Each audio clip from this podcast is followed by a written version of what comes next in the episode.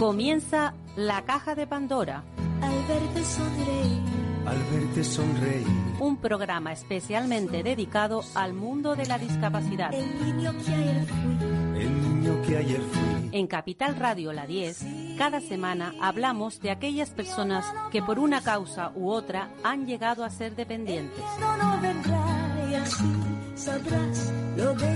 Lo presenta y dirige Paula Romero. Caen Caen mil lágrimas al mar. mil lágrimas al mar.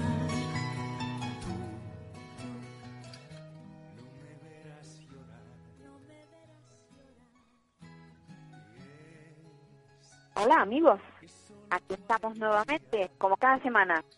Cada semana, pues, hablando de discapacidad. La semana pasada, la verdad es que muy mal sabor de boca porque yo quería hablar, pero a fondo, del tema de, de las personas que tienen esclerosis lateral amiotrófica, de cómo lo pasan las familias cuando, cuando cae esa enfermedad eh, en el seno de, una familia. Y luego, quien peor lo pasa de, es el cuidador habitual. En este caso vamos a hablar con María José. María José es cuidadora habitual de su marido, que es José Robles. Es, la verdad que es bastante conocido porque salió incluso en un programa de, de televisión para visualizarse parte esa, la enfermedad de ELA, esta que como se, le conoce may- mayoritariamente, eh, bueno, pues habló de cómo mm, lo vive. Y es que ahora aquí en Canarias, pues parece ser que el gobierno pensaba, o pensaba, por lo, o por lo menos lo ha dicho, que iba a crear una unidad eh, especial para esclerosis lateral amiotrófica. María José, estás ahí, ¿verdad? Estoy aquí. Bueno, María José, por fin, porque lo tienes, lo tienes tan difícil que eh, es complicado poder incluso localizarte, hablar contigo.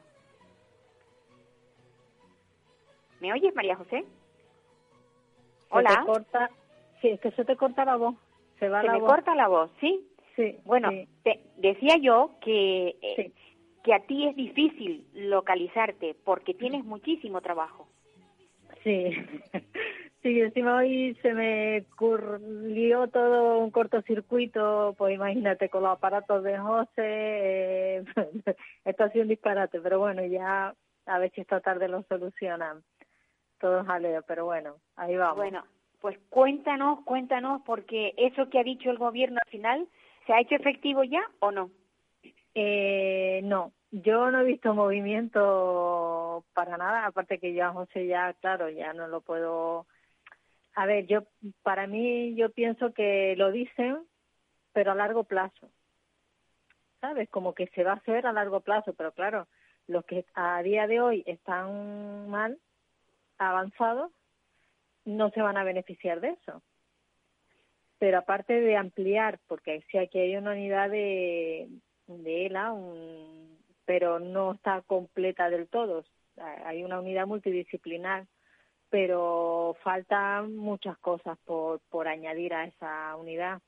Aparte de, de añadir pues un otorrino y logopedas y más especialistas, debería de ampliarse el tema paliativos a domicilio, por ejemplo que, que el paliativo, cualquier emergencia, como hay en Madrid, en Madrid hay una unidad que se llama PAL 24 horas, que cualquier enfermo de la mm, pasa cualquier cosa, sea fin de semana o entre semanas, se llama a esa unidad y esa unidad se traslada con una ambulancia especial a su domicilio. Si hay que cogerle muestras de, de en este caso a José, que tiene traqueostomía, del tema de la tráqueo, para analizar porque puede tener una bacteria y tener que mm, llevar antibióticos, pues José a día de hoy tiene un año de que tiene la tráqueo y a día de hoy nunca se le ha hecho una prueba de si tiene una bacteria o no. ¿Sabes? Porque, claro, a lo mejor tiene, pero no sabemos porque yo no puedo trasladar a José por cualquier cosa a un hospital con lo que conlleva mover a un paciente con estas características al hospital. Entonces, Yo, eh, yo hay quisiera, muchas carencias. yo quisiera, María José, que tú eh, hagas una descripción de cómo está montada tu casa para tu, tu marido.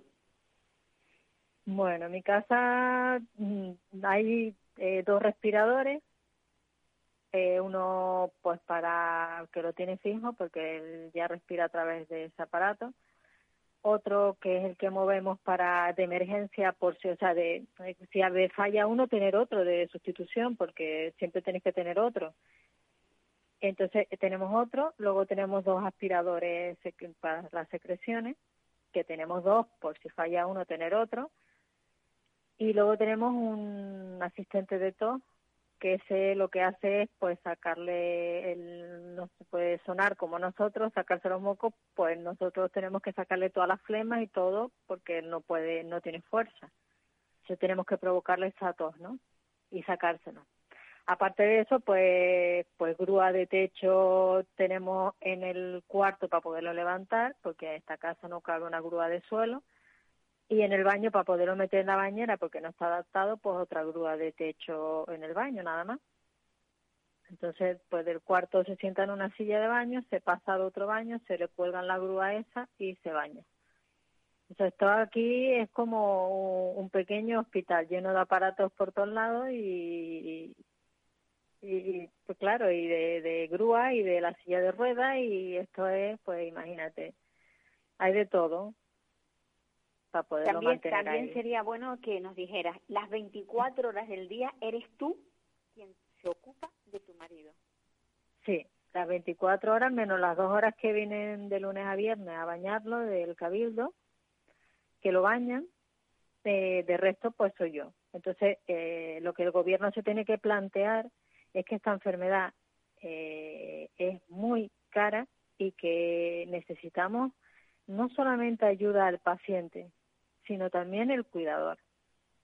El cuidador principal. Nosotros necesitamos ayuda de, profesionales, no de cualquiera, de, porque para llevar a una persona con la característica de José, por ejemplo, hay que tener conocimiento. a mí, a mí me han tenido que preparar en tiempo récord para poder manejar yo la situación. Entonces necesitamos eso, ayuda eh, que vengan a, ayudarnos un poco con el tema de los cuidados, eh, de que nos pongan fácil el tema de los desplazos, que de, o de poder llevar a José a un hospital no se puede, que vengan ellos a domicilio a hacerle eh, un médico, un neumólogo, que venga a hacerle, a revisarlo, a ocultarlo, a ver si sus pulmones están bien, si hay que ampliar el parámetro del respirador. Son cosas muy simples de hacer, pero es querer hacerlo. A mí no me vale, no me vale que, que ahora pongan en una noticia, eh, vamos a hacer, vamos a hacer, a mí no me vale, porque a mí las palabras, yo quiero hecho, a mí las palabras se las lleva el viento, a mí no me vale que me diga, a mí ah, pero ah, ya, porque estas, estas personas que tienen lo que no tienen es tiempo, porque por desgracia es una enfermedad que es mortal y, y, y dura muy poco tiempo. Se avanza muy rápido. Claro, va rápido, José lleva seis años y mira cómo está ya. Sí. Entonces, a mí no me vale que para fardar y para, para echarse rositas y medallas eh, pongan esa noticia y, y, ahora qué. Si lo dice, y ahora qué. Igual que dijeron que iban a poner, iban a ampliar el catálogo de, de, de, cosas ortopédicas para estos pacientes. ¿Dónde está? ¿Dónde está la ampliación? Porque aún a día de hoy no cubre colchón antiescara, no cubre sillas para sacar más articuladas, no cubre mm, infinidad de cosas. El, el cabezal de José reposa cabeza de mil euros para poder sentarlo en la silla de ruedas. O sea, mm, ¿qué iban a ampliar? A mí, a mí qué? Vamos a ampliar. ¿Y qué vas a ampliar? Si aquí no se ha ampliado nada. Aquí seguimos tercermundistas y, y, cada cosa que vas a comprar que, que es una necesidad, que no estamos hablando de capricho, de lujo, estamos hablando de necesidad para que estas personas tengan una, un mínimo de calidad de vida. de calidad de vida. Hay, hay una cosa que, que de, o sea, quienes nos escuchan deben tenerlo presente. Cuando un enfermo está en un hospital, tiene tres turnos tiene tres turnos. E, mm. e, esa, esos tres empleados se los está, eh, o sea, tú estás haciendo el trabajo de esos tres empleados. O sea, el gobierno eh, ahí se está ahorrando ¿eh? tres sueldos, por lo menos que te, que, te que te lleven a tu casa un par de empleados para que tú puedas descansar también. Claro, Porque al tres final tú vas a empleados y terminar más, enferma. porque, claro, tres empleados que estamos hablando de enfermeras o auxiliares. Cualificado, pero- sí, sí. Claro, pero luego ampliarle eh, fisio, fisio de respi, porque haciendo, estoy haciendo también el trabajo de una fisio de respi, de terapia respiratoria. Porque yo a mi marido se está asfixiando y quien reanima a mi marido y le saca esa flema soy yo.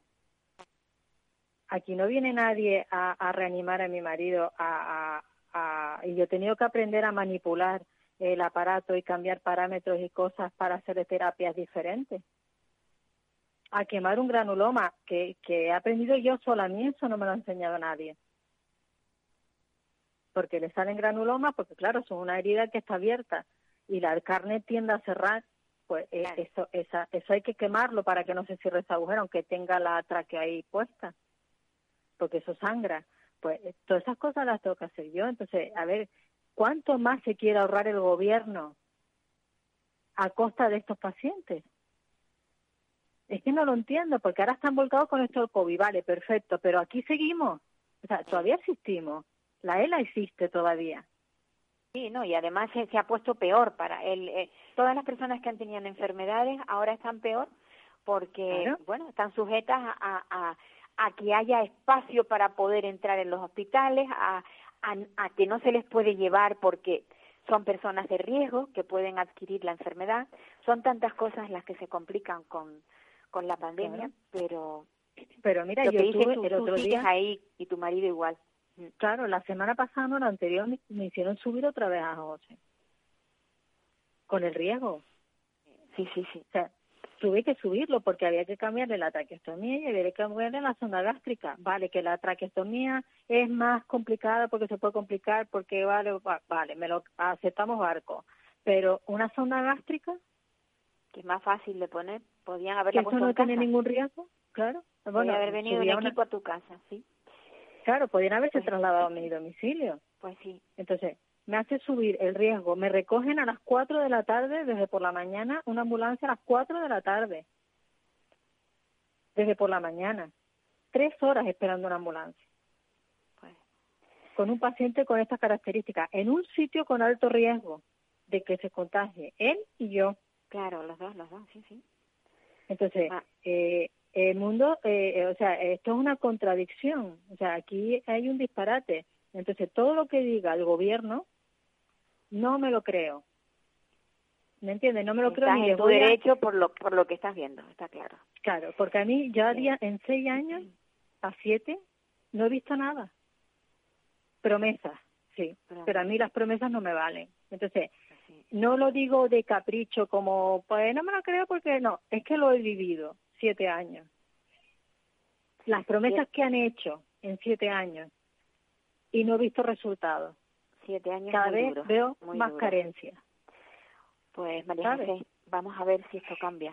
Ya, como tú has dicho, ya para tu marido no va a llegar, No, pero pero espero yo lo único que te diría es que, que, que si alguien está si hay, hay algún político que lo esté oyendo que por favor te alivien la carga física que tienes porque la, la moral ya la tienes y no te la va a aliviar nadie pero la carga física que vayan a tu casa pero no dos horas a bañar a tu marido que vayan a algo más a Claro. cuidar de él a cuidar de él para que tú puedas respirar Vivir. dormir bien yo qué sé sí.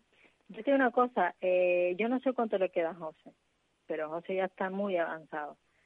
Pero aunque aunque José no esté, yo seguiré eh, luchando por los que están, no me Porque cabe la menor que- duda.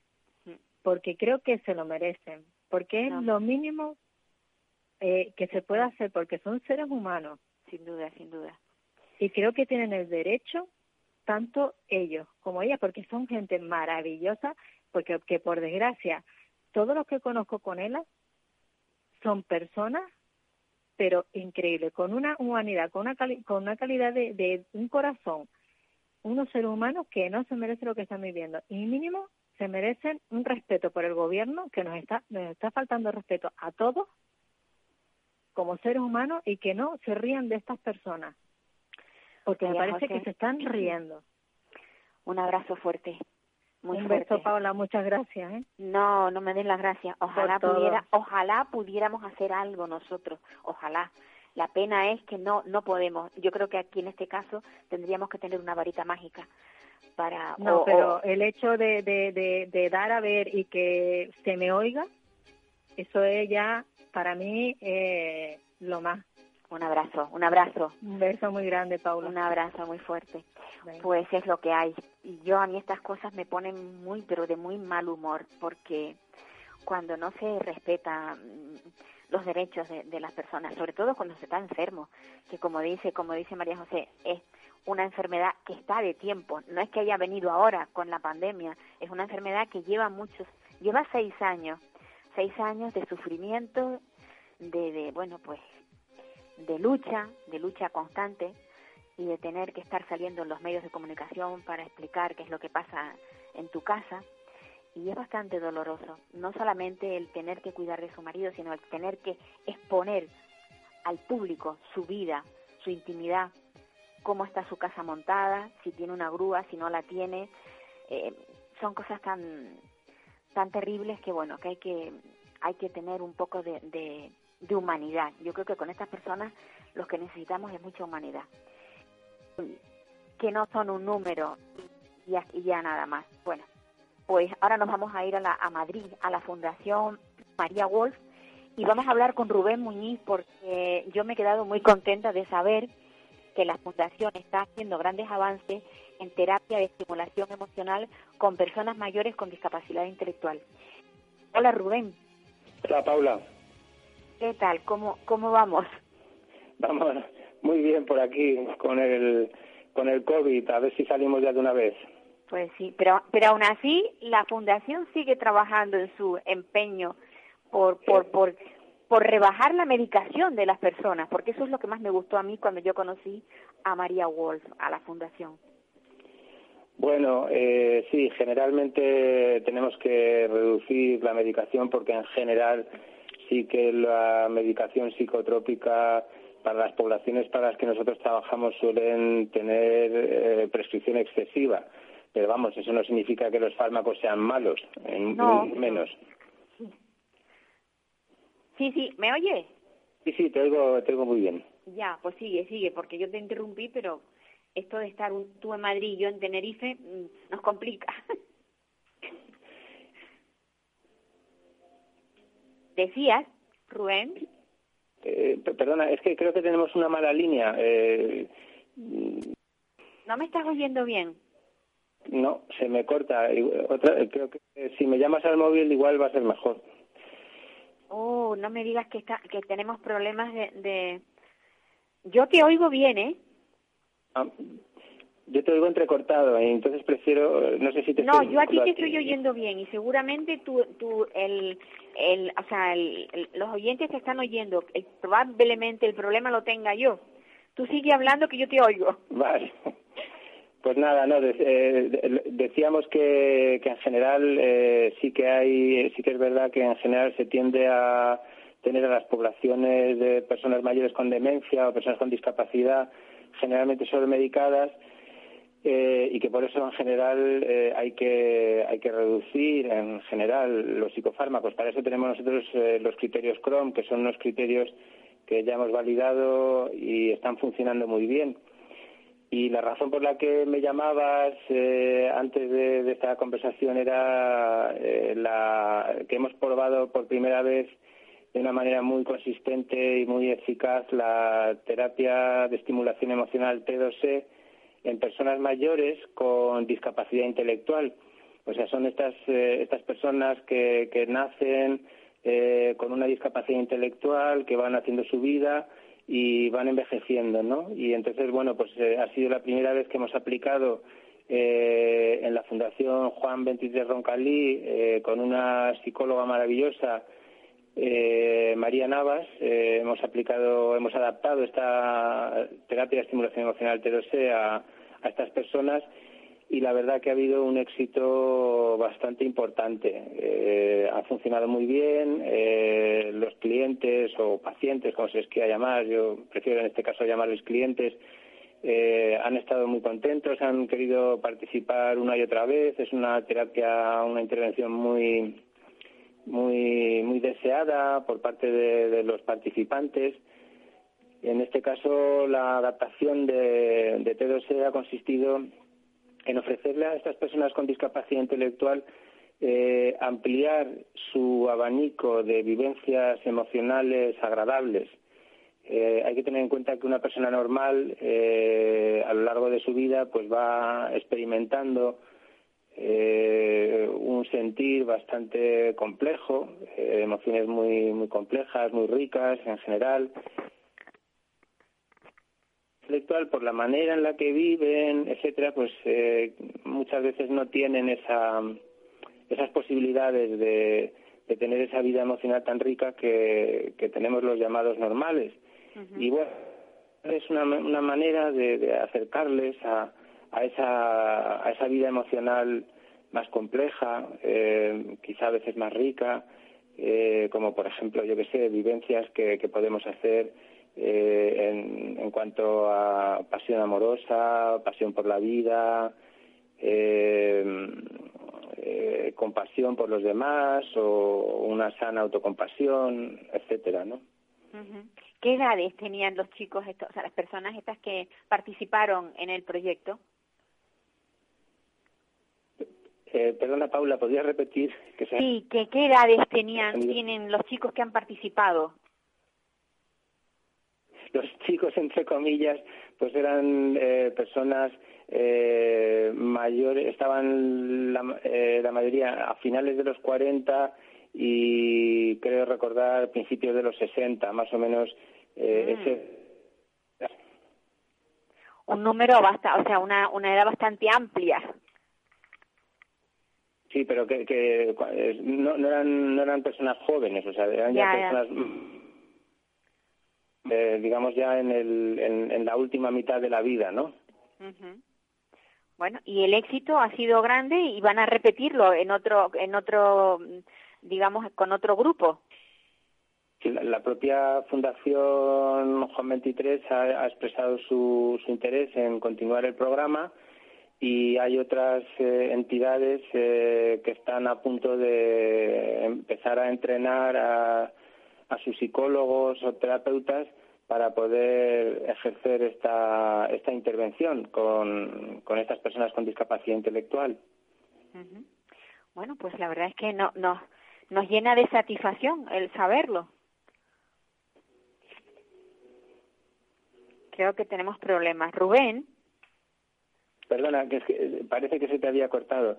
Sí, La, eh, eh, la, verdad que es muy satisfactorio porque, claro, después de tantos años de investigar y desarrollar esta, esta intervención, que haya cada vez más eh, grupos de población que puedan disfrutar esta intervención, casi en este caso yo no la llamaría terapia, pero sí que es una intervención psicosocial eh, muy específica para, para ayudar a personas a sentir emociones, eh, sentimientos agradables, pues la verdad que, que sí, que es una, una enorme satisfacción poder compartir esto con vosotros, Paula.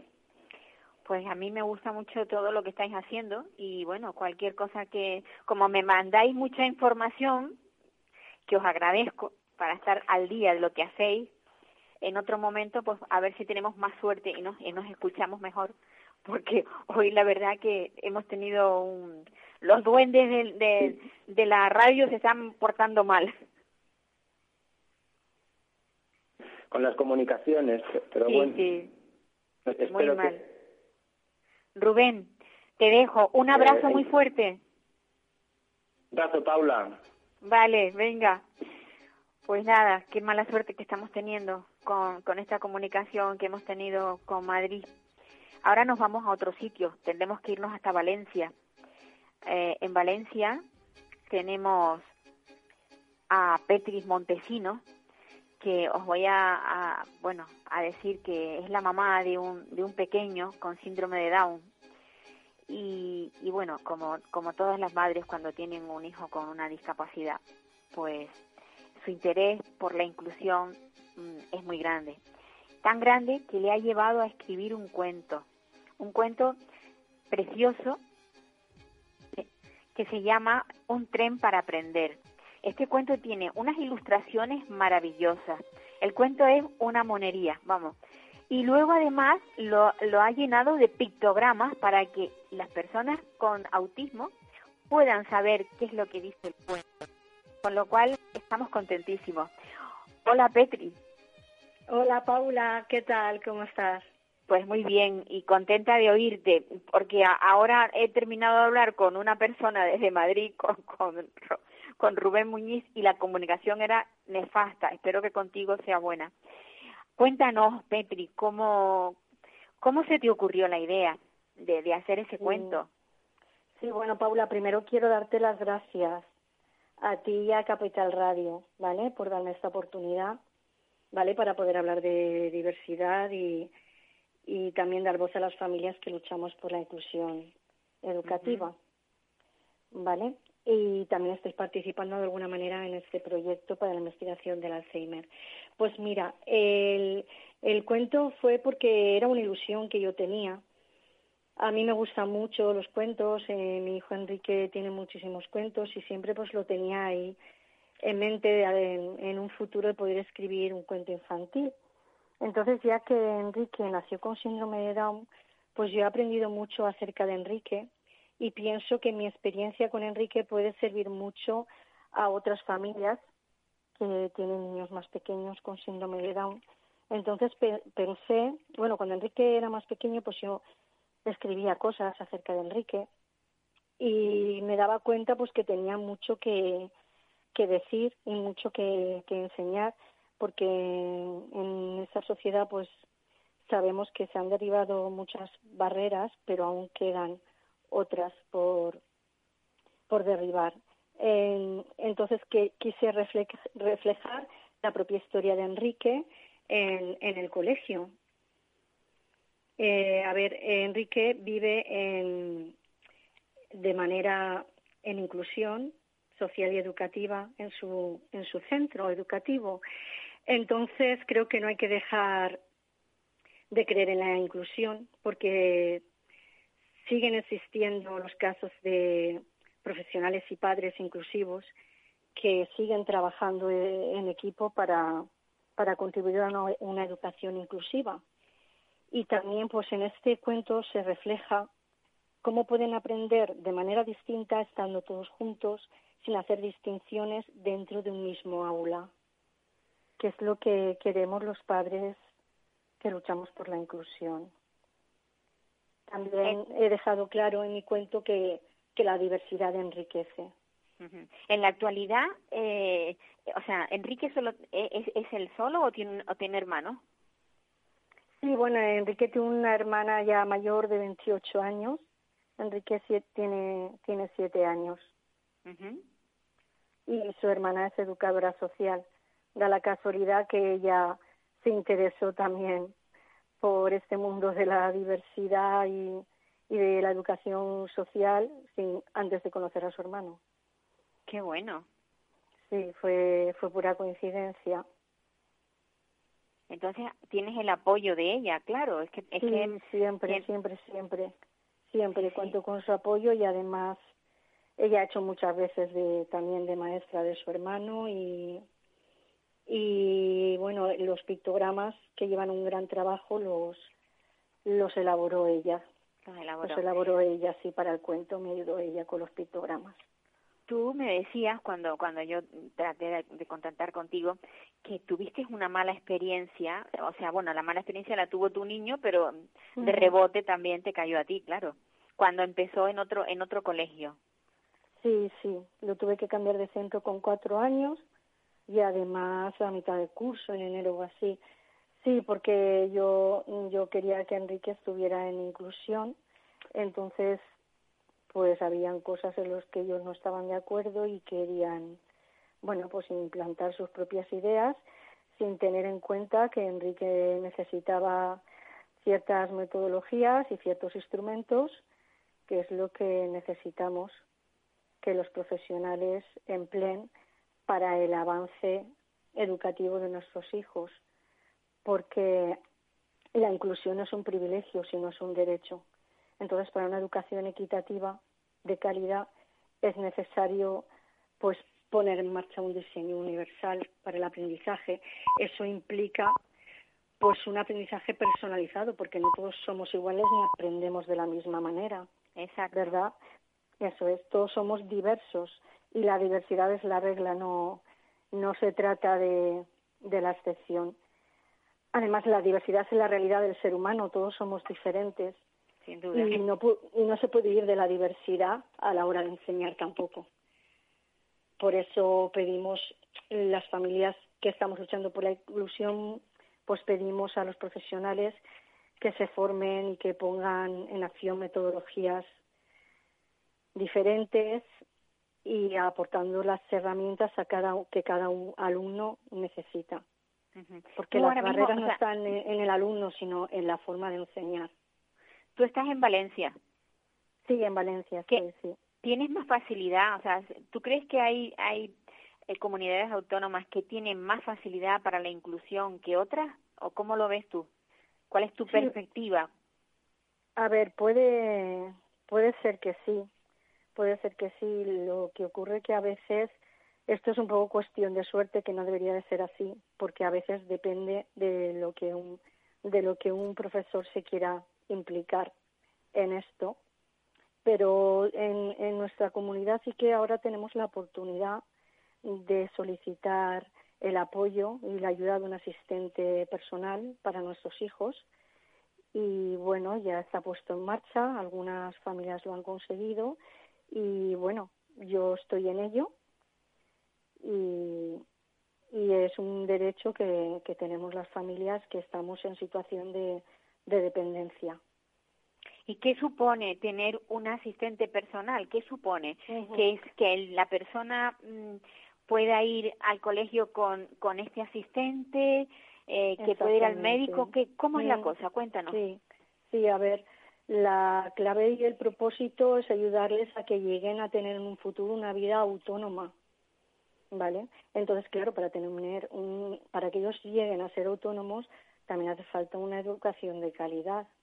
Todo está unido.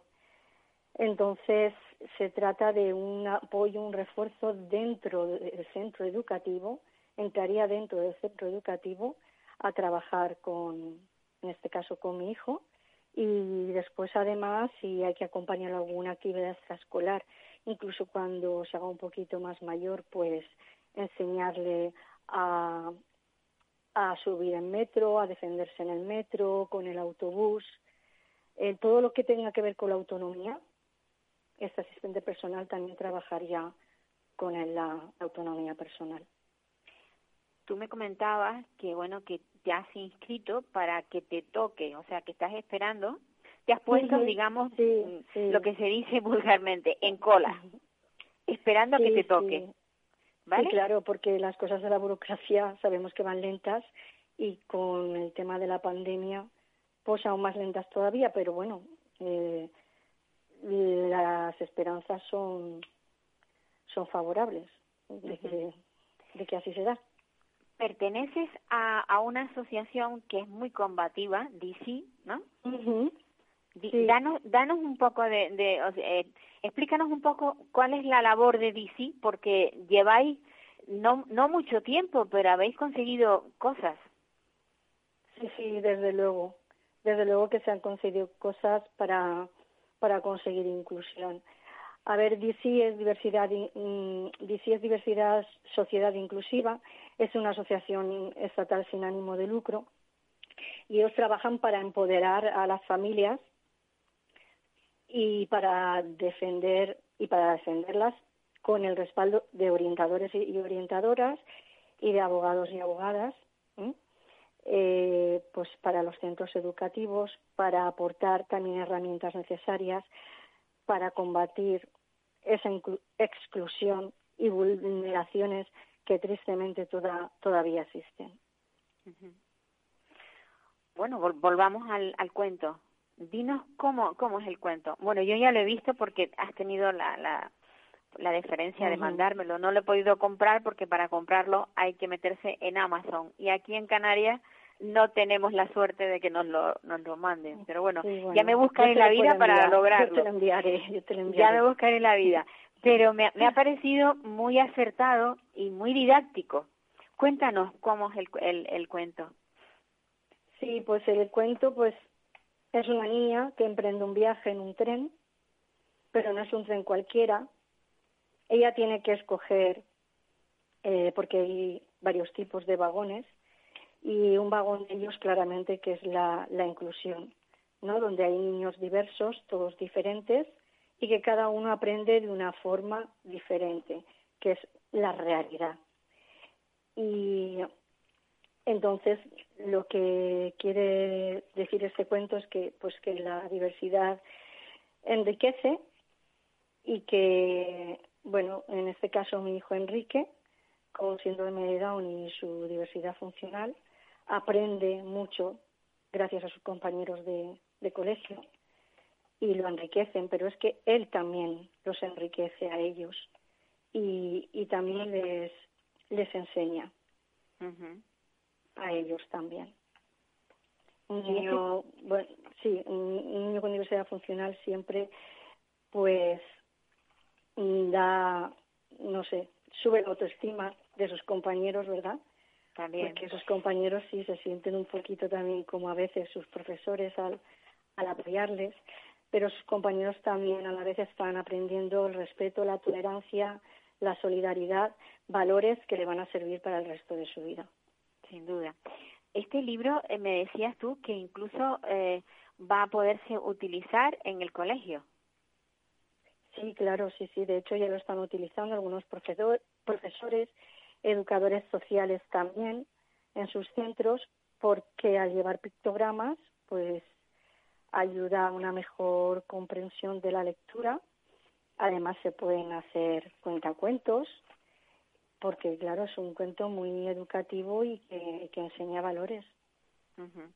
Tú me, me decías que mm, han participado en el cuento un, un famoso eh, ilustrador, que no, la verdad es que ahora mismo no me acuerdo de su nombre, pero que Javier, sí. Javier Salvador Ajá. es un valenciano que vive en Madrid, él es un dibujante fascinante, entonces este cuento es una joya gracias a él también. Sin duda, sin duda. Porque las ilustraciones son, son muy buenas, son maravillosas.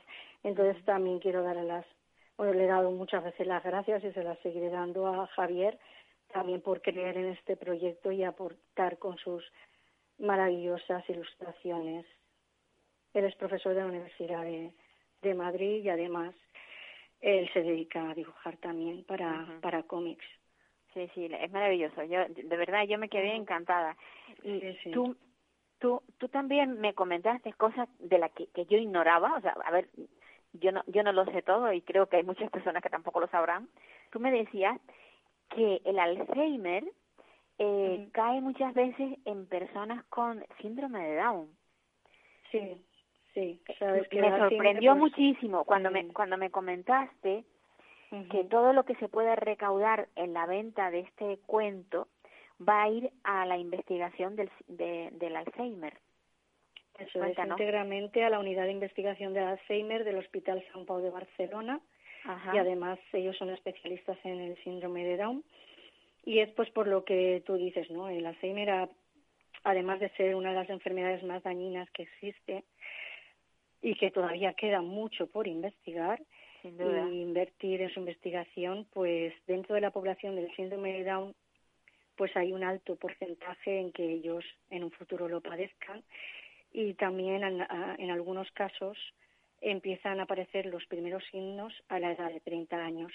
Por eso también muy joven, muy joven. Sí, pensé que podía aportar mi grano de, de arena gracias a, a este mi primer cuento infantil. Pues sí.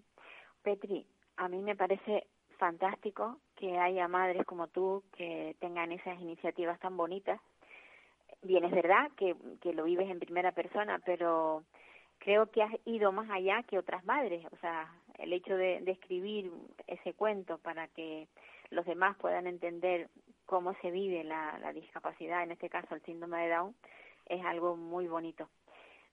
Yo te deseo que, que bueno, voy a anunciarlo muchísimas veces, deseo que este, que este cuentecito, que este libro se, se venda mucho. Por las dos cosas, por el fin por el que se ha hecho y por el fin de la recaudación, las dos cosas.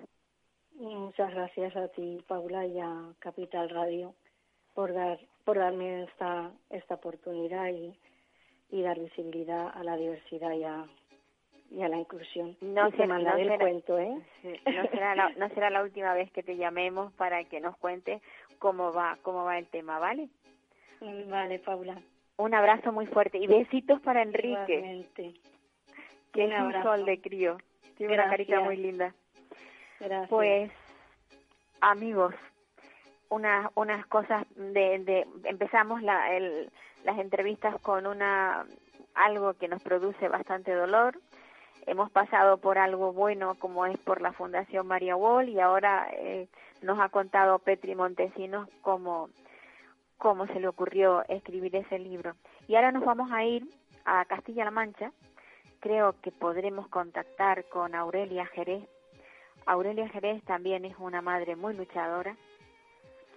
Tiene un crío con una discapacidad, eh, bueno, pues con- una gran discapacidad. Yo exactamente no me acuerdo cuál era el síndrome que tenía, eh, pero Aurelia, Aurelia Jerez. Hola, Aurelia.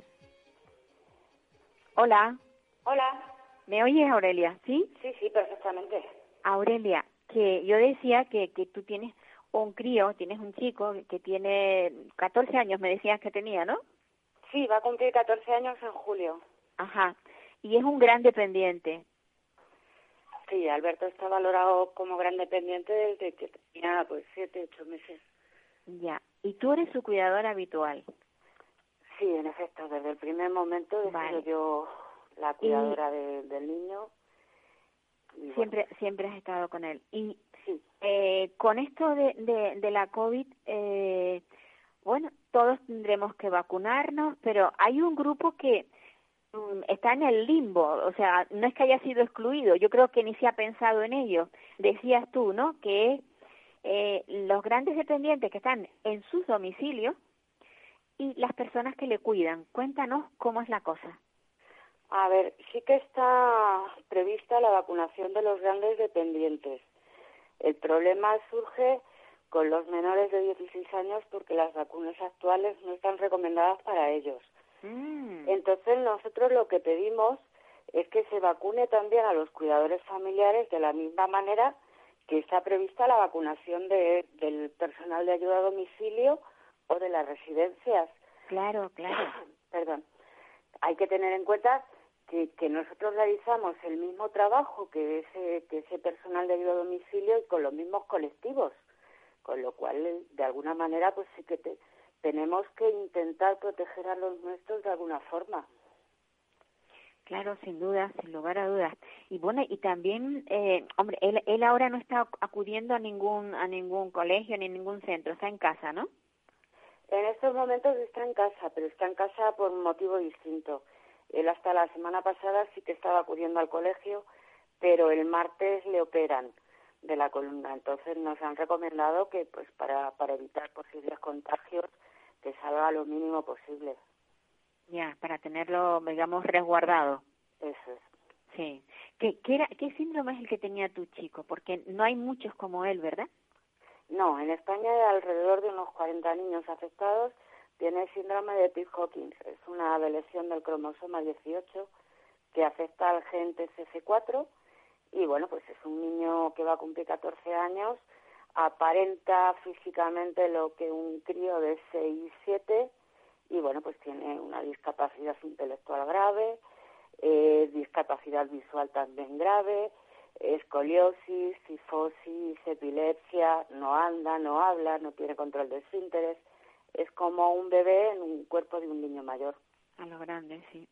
Sí. ¿Tienes, ¿Tú tienes ayuda, Aurelia, de, por parte de la administración para, pues no sé, que un cuida, alguien para que te, digamos, te dé un poco de respiro a ti para poder descansar? Porque habrá veces en que tú físicamente estés muy cansada.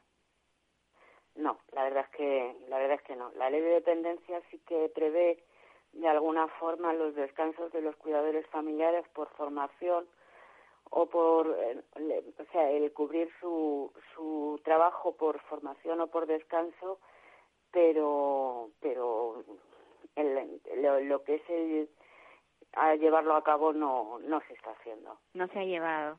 Cuando tú que eh, bueno que estás muy metida eh, porque perteneces a la plataforma, exactamente cuál era la, la federación es la coordinadora estatal de plataformas de dependencia. Ajá. Es es una asociación que reúne a las plataformas de dependencia regionales de todo el país. Aglutinas a todas las, las, plataformas, vale. Eh, o sea, que conoces la ley, conoces mucho, todos los intríngulis de, desde que empezó el tema de, de la ley de dependencia. Esa ley que, bueno, que fue maravillosa en el papel, pero que al final, eh, dependiendo de la comunidad autónoma que la llevó a cabo, pues la o la suprimió o la o la o la, dejó un poco coja. Eh, así, es, en efecto. Se puede decir que, que tenemos como 17 leyes de dependencia distintas.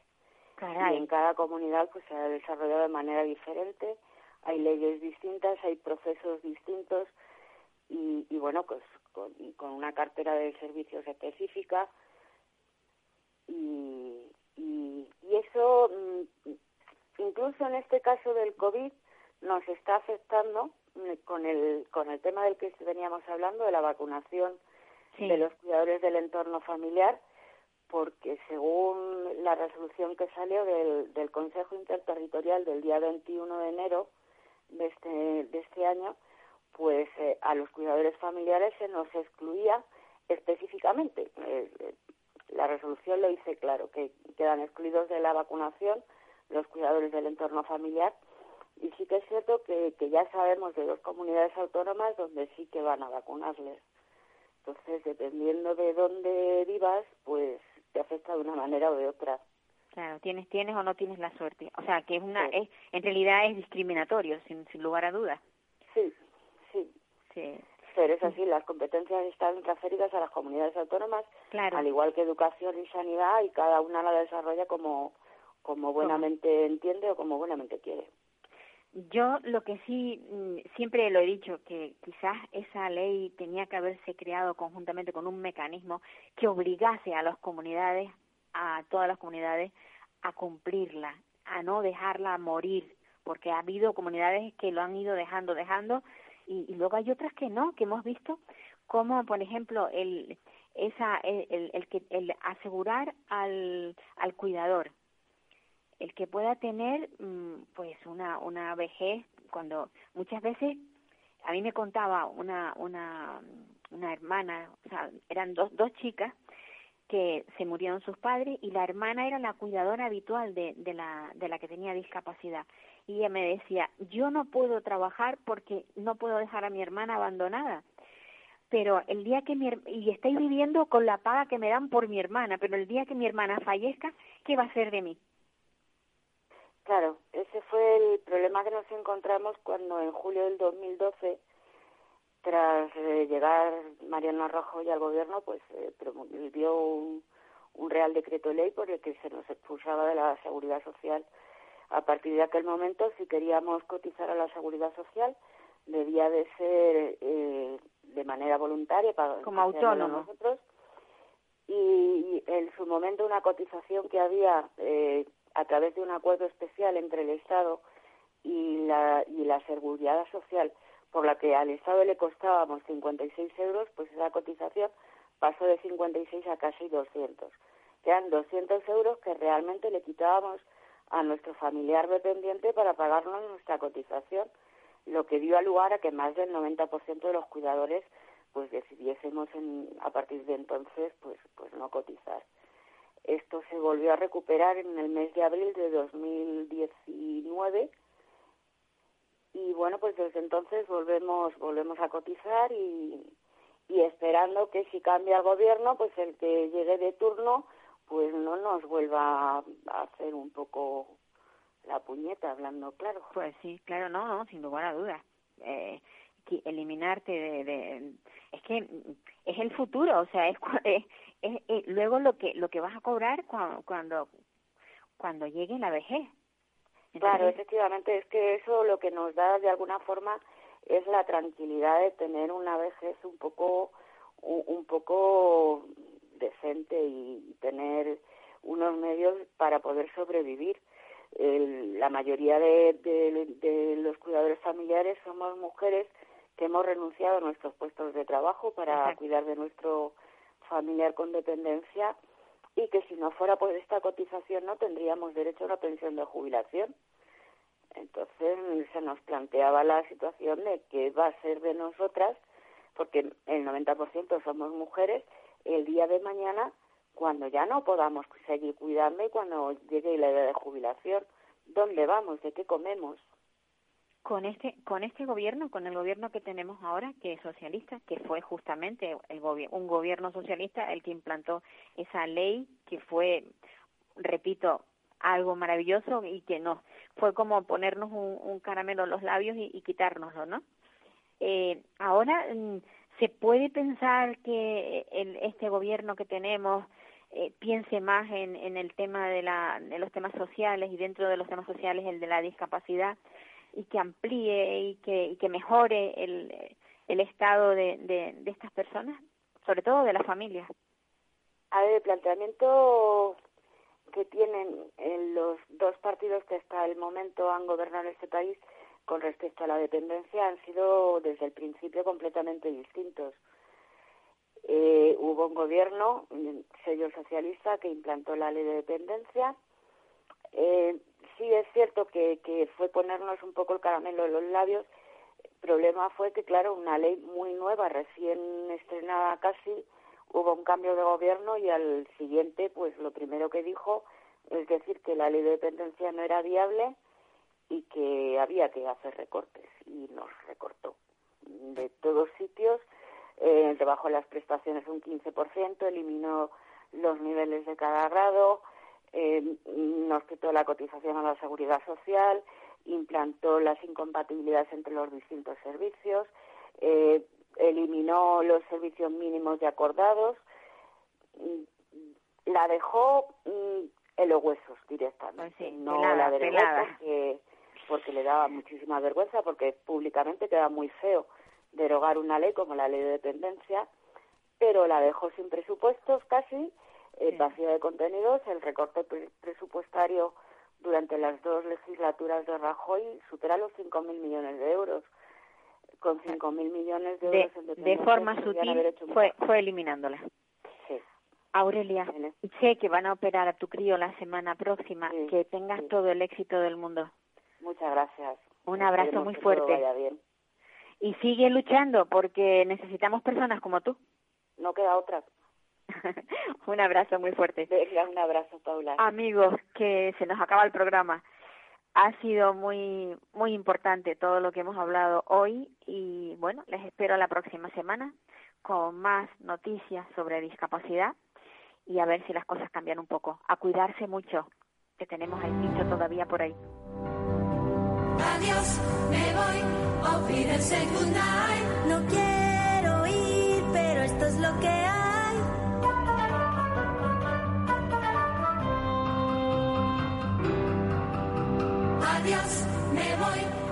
olvídense nadie. Adiós, adiós, a usted, usted y usted.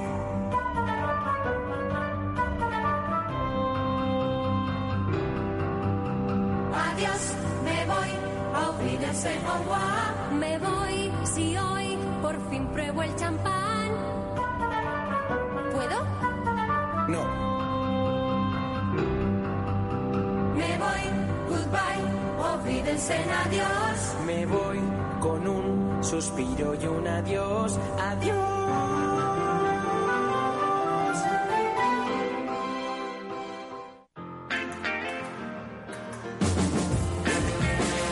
Capital Radio música y mercados.